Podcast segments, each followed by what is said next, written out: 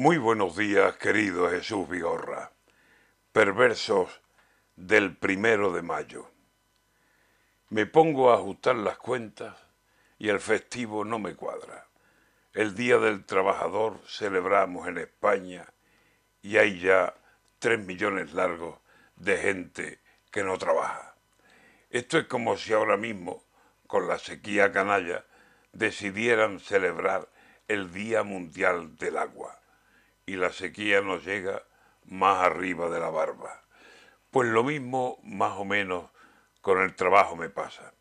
Si pasan de tres millones los parados, sabe a guasa el ponerse a celebrar un festivo de jornada, el Día Internacional del Trabajador. ¿Les cuadra? ¿Por qué no el Día del Parado y también de la parada? ¿O es que tres millones largos de personas que en su casa esperan a que las llamen y de momento no llaman. Tendríamos que guardar luto con un letrero en la manga que dijera estoy parado a ver si alguien me contrata. Tres millones de parados, permitan la comparanza, son, tirando por lo bajo, seis países como Malta. Y eso no es moco de pavo, y menos moco de pava. Diga, eh, ¿usted se atrevería, si sufriera de carpanta, a organizar un buen día, el día de la gente harta? El día del trabajador y tres millones en casa esperando sin espera que un trabajillo le salga.